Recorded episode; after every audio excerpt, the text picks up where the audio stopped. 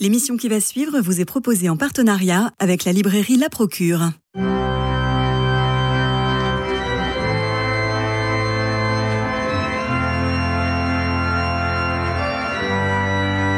Culture Club, une émission de Radio Notre-Dame en codiffusion avec RCF. Christophe Maury. À chaque messe, nous récitons le credo et nous disons Je crois en l'Église, une sainte catholique et apostolique. Et en lisant le titre de votre livre, François Evé, bonjour. Bonjour. En lisant le titre de votre livre, Quel avenir pour le christianisme On se dit que tout est foutu. Quel avenir dans le christianisme quand l'individualisme, le néolibéralisme, la guerre en Europe, la pédocriminalité au sein de l'Église, le matérialisme ambiant à travers un consumérisme délirant, la planète est en danger, tout cela fait très peur. Et finalement, relativise cette vérité qui nous avait été transmise par notre propre religion, la religion catholique. Alors quel avenir pour le christianisme? Votre livre, François Evé, est très éclairant. Vous partez de vos convictions initiales, vous donnez un diagnostic du temps présent, entre parenthèses, la sensibilité écologique, la question de genre, la demande démocratique, l'avenir de plus en plus incertain, la société de plus en plus sécularisée, les lumières de la religion, et puis vous allez à la relecture des sources sur la tradition, sur la nouveauté conciliaire avec Vatican II. Pour finir, quelques propositions nous y reviendrons. J'ajoute que le style, l'élégance intellectuelle, une certaine forme de tendresse s'adresse au lecteur pour aller au fond de son cœur. Vous ne vous adressez pas qu'à l'intellect, mais aux hommes de bonne volonté et à leur bonne volonté. Vous ai-je bien lu? Écoutez, un grand merci pour cette euh, lecture et je crois que c'est assez ça. Je ne sais pas si euh, j'aurais moi-même spontanément employé le mot de tendresse, mais euh, je pense que c'est assez juste.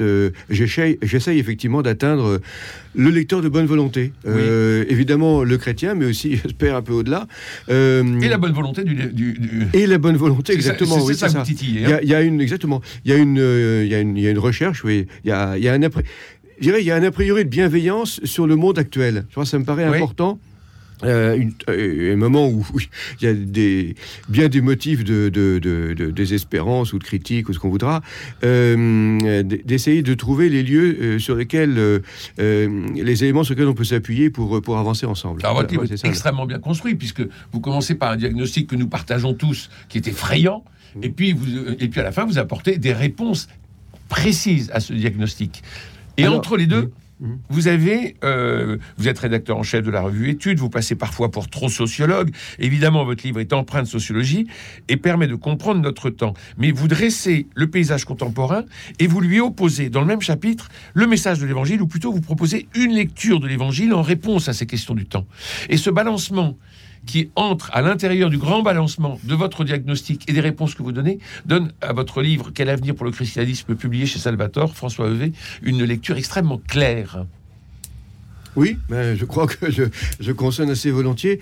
Euh, ça me paraît effectivement important d'avoir ce, ce, balancement, enfin ce double balancement que vous signalez, euh, de, de, de, de, terminer évidemment, et ça je crois que c'est un, un, des apports du christianisme, sur une note d'espérance, et que ce ne soit pas simplement un vœu pieux ou une affaire euh, un peu artificielle, même si l'espérance est une, est une, vertu théologale qui vient de Dieu, mais enfin quand même qui passe par la médiation des activités mais humaines. Vous allez plus loin quand vous dites qu'est-ce que la fraternité? La fraternité, c'est l'espérance. C'est ça. Ben, c'est extraordinaire, ça. Effectivement, je crois que c'est ça. Et c'est un, une chose qui m'avait frappé dans le, une petite étude sur les premiers siècles chrétiens, c'est de voir comment la notion de fraternité est venue très tôt et comme quelque chose d'absolument central et qui ensuite a un peu disparu. Alors, on le retrouve évidemment dans la devise républicaine, mais assez curieuse, mais je crois que c'est important de se rappeler cet héritage parce que c'est une caractéristique fondamentale des premières communautés chrétiennes cette fraternité à la fois en interne et aussi en externe, c'est-à-dire c'est pas une fraternité exclusive euh, comme il y a bon euh, comme je vais dire les frères musulmans si vous me permettez cette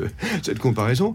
Euh, c'est une fraternité inclusive. C'est pour ça que de je m'appuie pas mal sur Michel de Certeau, un auteur qui m'a beaucoup marqué parce que pour lui, précisément, le christianisme, c'est ce qui est, c'est ce qui est en, c'est ce qui se, se construit en, en, en, relation avec autrui.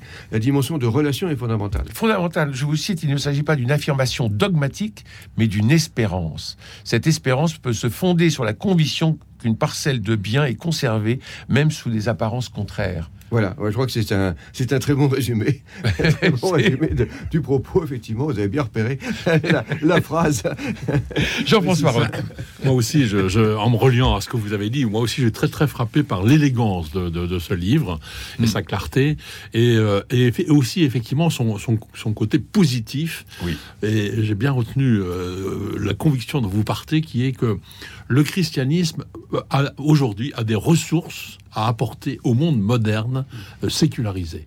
Et bien sûr, vous, vous parlez de ce qui est négatif dans le monde euh, et dans l'Église quelquefois, mais euh, vous êtes d'abord dans une perspective de se dire, bon, aujourd'hui, on peut voir apparaître, vous parlez même de, quelquefois de signaux faibles, hein, on voit apparaître des choses qui sont des recherches de sens aujourd'hui, qui sont incontestables. Christophe les citait dans l'introduction, hein, la, démarche écologique, la, recherche de, de la démocratie, le, le, la, demande de fraternité, puis la demande aussi, on, en était là, d'espérance.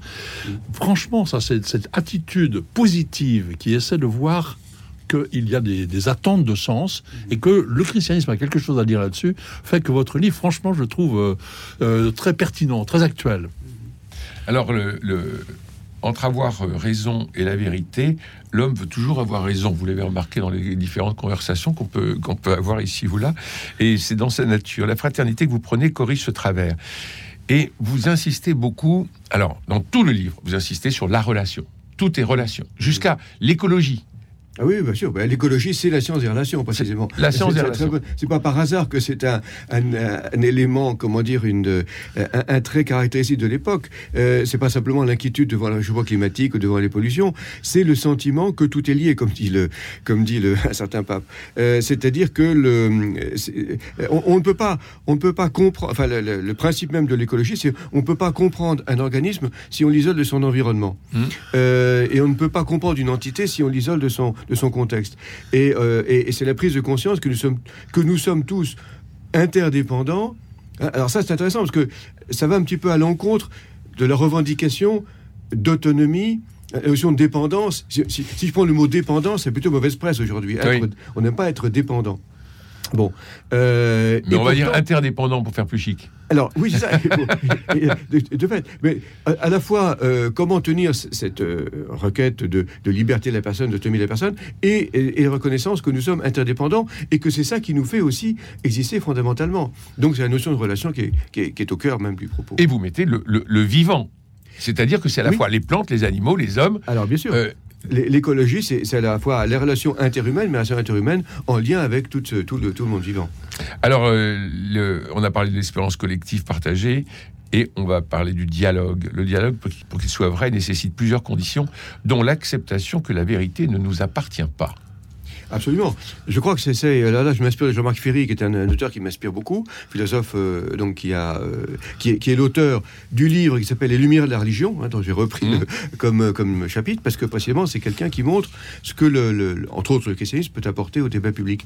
Et effectivement, une des conditions, c'est de reconnaître que euh, oui, je, je, ne possède pas la vérité, et que en particulier, peut-être plus précisément, j'ai des convictions et j'y tiens mais je suis conscient que l'expression de ces convictions est toujours déficiente par rapport au cœur même de mes convictions. D'ailleurs, je, ne, renonce pas évidemment à l'héritage chrétien, mais je reconnais que la manière dont, je l'exprime n'est peut-être pas forcément adéquate, et donc comment aller vers davantage d'adéquation? Eh bien, c'est par le dialogue précisément. C'est par le dialogue avec d'autres que, ça aussi je reprends Certeau, hein, c'est par le dialogue avec d'autres que je peux euh, progressivement euh, arriver, et, et, nous arrivons ensemble c'est en, espérance, évidemment. Hein. Nous arriverons ensemble, je mets ça au futur, nous arriverons ensemble à, une position commune. Donc vous aimez la contradiction? Alors, la, contradiction fait partie du dialogue. Bien sûr. Hein, le dialogue, ça consiste pas. Parce que dans les années d'après-concile, il y a eu, c'était très à la mode, l'altérité, l'ouverture à l'autre, etc. Avec le sentiment que l'autre est plus proche de la vérité que moi. C'est pas la question. Euh, la question est de savoir comment euh, arriver à une, formulation commune. Et effectivement, euh, ça suppose. Bah, quand, je, je, me confronte à quelqu'un d'autre, Bien, je me, me confronte effectivement à une position différente. Donc, euh, il y a forcément, euh, il y a forcément des, des, des, des- des contraires à, à- à prendre en compte. Jean-François Alors justement, par exemple, sur le thème de l'écologie, on, on voit assez bien qu'il y a quand même un peu, un, un- sinon un consensus, du moins une recherche de consensus. à l'audace aussi. Ah, mais, mais si on prend, par exemple, un autre des, des éléments que vous soulignez, par exemple, la demande de démocratie, est-ce que c'est Oui. si clair que ça? Euh, On voit quand même dans les, dans- dans- actuellement dans le monde entier, euh, la, la démocratie est quand même un peu fragilisée. Mais on n'a pas toujours l'impression. C'est qu'on puisse dire. Hein, on n'a pas toujours l'impression que les gens sont, sont très, ont tellement envie de démocratie, ils ont plutôt envie peut-être d'un certain nombre de, de- de gouvernements un peu plus forts. Et puis alors, je complète la, la question parce que vous, vous abordez vous-même la, la chose. Est-ce que c'est l'Église qui peut vraiment donner des, des leçons de démocratie? Alors, il y a Ah effectivement, oui. Ah, bon, Ça, il y a vous le dites très fortement, Oui, oui, ah, bien sûr. Il y a, il y a- il y a deux, il y a- il y a deux points là-dedans. D'abord, effectivement, attendre des démocraties. Alors là, il faudrait vraiment être sociologue, des faire des analyses plus précises de pour dire, bon, on voit émerger de plus en plus des, des- des gouvernements autoritaires et des et même élus par le, voilà, On vient de le voir en- etc. On l'a vu, on l'a vu en Argentine récemment. Euh, Est-ce que ça veut dire que finalement euh, les gens préfèrent la servitude volontaire Hum euh, préfère un, mettre à la tête un dictateur, un pouvoir autoritaire, euh, ou, ou est-ce que c'est une sorte de dépit, mais que fait plus profondément il y a un temps démocratique? Bon, je- Enfin, là, là-dessus, il faudrait, je ne suis pas assez compétent pour euh, avoir un avis tranché sur la question. Je ferai plutôt le pari qu'il y a effectivement plus en profondeur une attente de démocratie, c'est-à-dire de débat, etc. Que c'est pas par dépit euh, que l'on que l'on que l'on met à la tête un, et par exemple on le regrette une- une- une personnalité autoritaire. Alors la deuxième deuxième élément, alors effectivement, c'est pour ça que je mets ce point-là comme euh, je le mets fortement en avant, puisque qu'est-ce que le christianisme peut apporter à la démocratie? On peut dire, mais que, surtout du côté catholique, c'est quand même plutôt un fonctionnement hiérarchique, pyramidal, etc. Pas fran- franchement Ils démocratique. commencent Même par faire si- le ménage chez eux, avant d'en oui, parler. oui. Alors. Même si, effectivement, le pape François met en, en premier plan la synodalité, bon, avec alors, euh, des limites euh, qu'on peut avoir. Mais je pense qu'il y a, alors, à travers la de fraternité et tout ce que. bon, Il y, a, il y a quand même des, il y a quand même des, des- des éléments qui, qui, justement. C'est pas par hasard que la République a repris, comme avec quelques difficultés du reste, euh, le mot de fraternité dans sa devise, qui montre bien qu'il y a effectivement euh, quelque chose à retrouver, disons, dans la tradition chrétienne, à recreuser la tradition chrétienne pour justement mettre en valeur ces éléments. Alors, euh, deux fois dans votre texte, il est question du Concile de Trente. C'est une fracture de l'histoire? Oui, alors en même temps, je m'y je je- je- attarde peu. Non, je mais mets en valeur. Alors, Ting ça. tong, Voilà. deux fois. Mais alors, bon, Et là, on se dit ah, j'ai fait le choix, dans un parcours historique assez court, de privilégier euh, le Concile Vatican II, évidemment, et la réforme grégorienne, qui est un thème qu'on re- l'historien redécouvre. Et pas, et pas la réforme protestante. On pourrait dire pourquoi vous ne prenez pas comme, euh, comme élément décisif la réforme protestante et le Concile de Trente? Bon, alors, je réponds à votre question, parce que de fait, le Concile de Trente fait, re- reprend, euh, je vais dire, je vais dire fossilise, enfin, oui, tout à euh, fait. Il dogmatise, la- mais il la- fossilise. Voilà, exactement. La, la réforme grégorienne qui déjà, alors, il faudrait plus de temps pour le, analyser les, les- les plus et les moins, mais qui a eu pour effet pervers, même si elle est, le- le- le- sa visée c'était de rendre l'Église indépendante du pouvoir politique, mais l'effet pervers, ça a été de, de- de former une sorte de cléricalisme que le Concile de Trente, aussi par réaction à la réforme qui, elle, veut décléricaliser, ben, le Concile de Trente fossilise précisément le cléricalisme. On pourrait parler aussi de la de l'école française de spiritualité qui va Mhm. valoriser la figure du prêtre avec une, une, euh, une visée tout à fait euh, sympathique, enfin, de, de faire que le prêtre soit bien formé, Ouais. soit moralement irréprochable, Oui, etc. euh, Mais le, les séminaires et, euh, qui n'existaient pas avant. Bien hein. sûr. Mais l'effet pervers, c'est du coup de, de- faire du prêtre une figure euh, intouchable. Oui. Si je puis dire, enfin, excusez-moi, Oui, l'expression est peut-être malheureuse, mais. euh, et, et- et donc. Enfin, et les Si, puisqu'on était excommunié quand on giflait un clerc. Oui, alors, euh, après ça, il faut Oui. faire l'inverse. bon. Enfin, bref, on va pas. on va pas, euh, euh, Non, mais vous avez raison. Le, c'est ça, le le. Concile de Trente a, a fossilisé. Et, et la problématique que vous donnez là maintenant, Mhm. On l'a aujourd'hui. Absolument. Mais est-ce que je peux dé- défendre un peu le Concile de Trente? Deux secondes. Allez, comme ça, et parce que- parce Non, non, parce que C'est en fait, a- on, a, là, on a souvent une, une vision assez caricaturale du Concile de Trente. Oui. Et moi, moi, il y a un livre que je, je trouve formidable de John O'Malley, euh, qui a fait le Concile de Trente, ce qui s'est vraiment passé. Et on s'aperçoit que, que c'était beaucoup plus complexe qu'on ne, qu'on ne le croit, que c'était un concile pastoral avant d'être un, un concile euh, dogmatique, qu'ils étaient vraiment très soucieux de réforme de l'Église et il y avait besoin. Et ils se sont vraiment occupés. Alors, on a caricaturé quelquefois, je me permets de dire ça, Oui, pas, pour, pas pour vous, vous êtes, vous êtes bien informé, mais le, le- le public peut, peut, euh, un peu, euh, comment dire, rejeter le Concile de Trente, alors qu'en fait, ça a été un effort plus ou moins réussi, comme, toutes les, comme tous les efforts de, de, de, réforme et de conversion, mais ça a été un, un véritable effort pour restructurer l'Église comme, comme il faut. Enfin, voilà. Mais de- ceci dit, il y a effectivement une insistance aujourd'hui différente par rapport On à, à la, à place de. oui, on totalement ce débat. Oui, oui. Il y a- Il, faut, il faut lire John O'Malley sur le Concile de Trente. Je, je fais un, un petit coup de pub sur mon confrère. Bon, ben, il, faut lire, il faut lire en tout cas François Heuvé, Quel avenir pour le christianisme, publié chez euh, Salvatore. Alors, les propositions. Ah non, il faudrait, avant les propositions, il faut qu'on parle euh, homme-femme. Ah bah oui, évidemment. Eh ben oui, parce que vous avez, vous avez tout un chapitre qui est, qui est très clair. Bah oui, parce que ça- dans, dans, disons, dans, les, dans les sujets euh, importants aujourd'hui, euh, discutés, problématiques, etc., il y a la question euh, La homme-femme, mixité. masculin, féminin, et on se dit qu'est-ce que l'Église peut apporter à ça? L'Église qui est comme très masculine, enfin Mm. l'Église catholique, hein, là pour le coup, euh, je suis vraiment Androcentrique, vous dites. androcentrique, c'est sûr. C'est oui. le mot que vous utilisez dans Alors le bon, c'était le cas de la société il y, a, il y a quelques décennies, mais il y a des évolutions. Et là, effectivement, on peut dire est-ce que l'Église a vraiment des choses à apporter? Bon, ben là, là, c'est là où il faut reprendre l'histoire et revenir au premier temps. Et voir qu'effectivement, alors là aussi, sans, sans triomphalisme, il ne s'agit pas de dire ça y est, nous avons la solution. Parce qu'il y, a- deux positions. Soit de dire euh, on est très très critique euh, à l'égard de, la, ce qu'on appelle la théorie du genre. Bon, à tort ou raison, j'entends pas dans le détail. Euh, et, et cette évolution du féminisme, ses problématiques, etc. Gardons les positions traditionnelles. Ou alors au contraire, ben, adoptons les positions actuelles sans trop bon. Et puis faisons amende honorable sur ce qu'on a fait. Ben, je trouve que bon, prenons au sérieux les débats actuels et regardons encore une fois ce que l'écriture et, la vie des premières communautés chrétiennes, dans lequel les femmes avaient une responsabilité importante.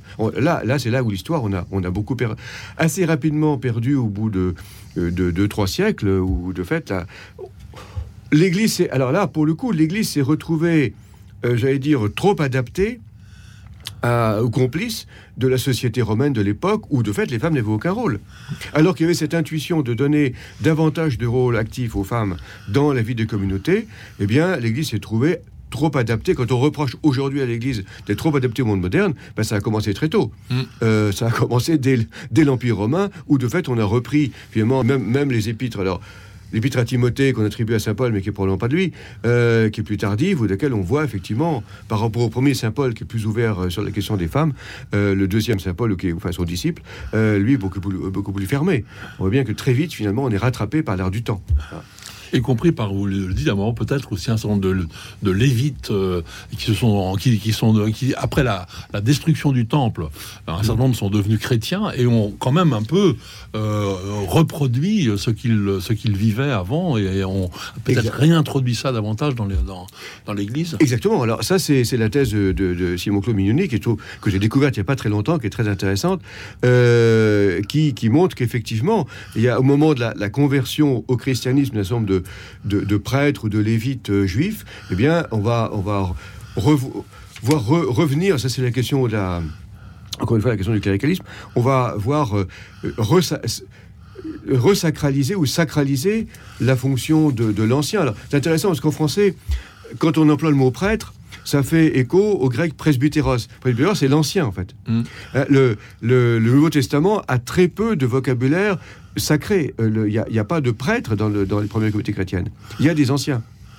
Ça va, ça, va, ça va revenir relativement vite, mais dans un deuxième temps. Euh, et le paradoxe assez curieux, c'est que, euh, euh, le judaïsme euh, postérieur au temple n'a plus de prêtres, parce qu'il n'y a plus de temple, il n'y a plus de prêtres. Mhm. En revanche, enfin au sens sacerdoce, euh, mais le christianisme, qui au départ n'en avait pas, on a, de- on a, il y a une sorte de chassé-croisé très curieux. Ben, ce serait aux historiens à nous en dire plus là-dessus. Moi, je me, pas. euh, Alors les propositions que vous, que vous apportez, le soin de la terre, le nouveau rapport homme-femme, la demande démocratique, l'espérance de vie, l'avenir, c'est-à-dire que les clés que vous dénonciez au début de votre livre retrouvent leur résolution à la fin du livre, ce que j'ai dit en début d'émission, et ce, ça rend votre ouvrage absolument passionnant, euh, François V. Quel avenir pour le christianisme Chez Salvatore, Jean-François, Poirot, qu'est-ce qu'on va aller voler sur les tables de la procure cette semaine? Eh bien, il y a beaucoup de livres à- euh, intéressants à prendre euh, de manière, de manière honnête. Euh, Il a que et- ça qu'il faut les prendre, hein, vous avez entendu. hein Parce qu'effectivement, il faut s'en saisir. Un livre, un Voilà. livre, un livre n'existe que par le lecteur qui décide de, de- euh, d'en faire quelque chose pour sa propre euh, réflexion. hein. Alors allons-y. Alors, je, je- je signale un livre qui me paraît tout à fait important, a priori. C'est Se réformer ou mourir, sept théologiennes prennent la parole, Chator. Le titre, bon, Se réformer ou mourir, bon, peut-être un petit peu. euh, voilà, on peut discuter probablement, enfin, je sais pas, bon. Mais ce qui m'intéresse, c'est que ces sept théologiennes, tout à fait, euh, des personnes tout à fait qualifiées, euh, prennent la parole pour dire ce, comment elles, pensent la, la réforme. Et euh, je veux dire, voilà, voilà un livre il faut absolument, dont il faut absolument tenir compte. Là, on n'est pas dans- simplement dans la théorie et les grands discours, on est dans la prise de parole de personnes qui sont totalement euh, euh, Autorisées. impliquées, impliquées et oui, et compétentes. Par exemple, Laure Blanchon, elle est, euh, c'est une sœur Ursuline qui est professeure au Centre Sèvres. Euh, Isabelle Lagarandrie, euh, agrégée de lettres modernes, elle est licenciée en théologie. Elle enseigne aussi dans un lycée d'éducation prioritaire en banlieue parisienne. Véronique Margron, elle est très connue puisqu'elle est la, la présidente des- de, de la conférence des, des, des religieux et religieuses de France. Anne-Marie Pelletier aussi agrégée. Elle fait beaucoup de travaux sur la Bible. Euh, Lucetta Scarafia est peut-être un, un peu moins connue en France, mais par- elle a eu un, un rôle très très important euh, en Italie à l'Observatorio Romano. Anne Soupa aussi est assez connue, quelquefois Oui. un peu un peu euh, un peu critiquée, elle fait un petit peu peur, etc. Mais euh, elle a donc elle est, Avec Christine Pedotti. elle est voilà, co- souvent. cofondatrice du comité de la jupe de la conférence catholique des baptisés francophones. Et puis Marie Jotiel, qui est vraiment une autorité Mm. dans la question des, des- des abus. Donc voilà, cette femme, euh, cette théologienne qui prennent la parole pour euh, dire comment elle voit, elle, la réforme. Je pense ça très intéressant. C'est chez Salvatore. Encore. Encore. Encore. Ah oui. Mais- Et euh, ben, j'en reprends encore un autre. de, sœur Emmanuelle euh, Billotto qui s'appelle Des femmes en quête de Dieu. Et euh, c'est le, sous-titre, c'est Découverte des mers du désert. Eh bien, savez-vous qu'il n'y a pas seulement les pères du désert dont on a les, les apophthegmes, il y a quelques mères du désert, et qui ne sont pas d'ailleurs. euh, euh, Ils ne sont pas quelconques. qui ne sont pas, non seulement elles ne sont pas quelconques, mais elles sont même assez nombreuses. Et en fait, à partir de cette redécouverte de quelques femmes qui ont fait la même expérience que les pères du désert, allant se euh, relancer un peu le christianisme euh, à partir d'une vie radicalement euh, chrétienne au désert, ont, quelque chose à nous dire. Et elle, a une, réflexion très intéressante sur la place des femmes dans l'Église à partir de ces mères du désert. Bon, ben, il va falloir lire ça aussi. Le prochain numéro d'études au sommaire? Alors, euh, c'est le numéro de, décembre, qui, euh, dans lequel il y aura un article sur la COP euh, 28, euh, et puis d'autres articles intéressants. Mais alors, c'est la question piège, parce que je suis dans le numéro de janvier, et je, ne sais plus très bien ce qu'il y a dans le numéro de décembre. Mais, mais vous trouverez... ah si, un entretien avec Elie Barnavi, qui est déjà sur le site internet de la revue Études, revue-études.com. Alors moi, j'aimerais que vous reveniez dans le cadre de cette émission pour nous parler justement de la mécanique d'études, comment ça se passe, comment vous choisissez les, les sujets, euh, quel est le, est-ce qu'il y a un renouveau d'une revue comme celle-là via Internet ou autre, euh, qu'est-ce qui motive vos journalistes, vos rédacteurs, comment vous les choisissez, comment vous dialoguez avec eux, et vous le dites euh, un, un moment dans votre livre Quel avenir pour le christianisme, François Levé, vous dites que vous avez quand même une position assez privilégiée parce qu'il y a un carrefour, un carrefour d'idées euh, au sein d'études, c'est-à-dire que vous n'êtes pas tous dans la même lignée, vous n'êtes pas tous euh, euh, croyants, catholiques, pratiquants, et c'est ce dialogue que vous aimez particulièrement, et peut-être que c'est une ruche de fraternité. Eh bien, je, oui, je pense, oui, il y a vraiment euh, au moins une communauté, sinon, sinon une fraternité peut-être, oui. En tout cas, ouais, très volontiers, mais je reviens avec un numéro de façon à répondre à votre question Voilà. à ce moment-là. Mais pour qu'on rentre vraiment dans la, euh, qu'on rentre vraiment dans le cœur de votre euh, de votre revue qui est essentielle, comme comme on le sait, comme on ne le dit pas assez dans nos émissions du jeudi, Jean-François. Peut-être, volontiers, peut-être, très volontiers. Tout à fait. Parce que de fait, là, en plus, alors là, pour le coup, la bibliographie dans l'étude est, est- est quelque chose de très important. Il y a à chaque fois une quarantaine de livres qui sont soigneusement analysés. Et là, pas seulement du tout euh, dans les questions religieuses, il y a Mhm. toutes les questions philosophiques, Littérature, sociales, ouais. littérature. euh, Mhm. Il y, a, il y a vraiment, ça c'est une source. hein. Mhm. Si on veut savoir quoi lire, on, on prend étude, on a à la fin une présentation d'une quarantaine de livres. Et alors franchement, on doit pouvoir trouver son bonheur dans, dans, dans plein de domaines à partir d'une analyse un peu fouillée qui est faite de chacun des volumes. Dites-moi que je- la revue est bien placée sur les tables de la procure. Ah bah Ah oui. évidemment, Ah, évidemment. je, je confirme, je confirme. Merci, merci, merci. François, Mais c'est- alors, je- juste, je peux défendre un peu les libraires. Oui. C'est pas si facile que ça pour un libraire de défendre une revue, parce que les gens qui s'adressent vraiment à la revue, ils s'abonnent et ils achètent plus la revue en librairie.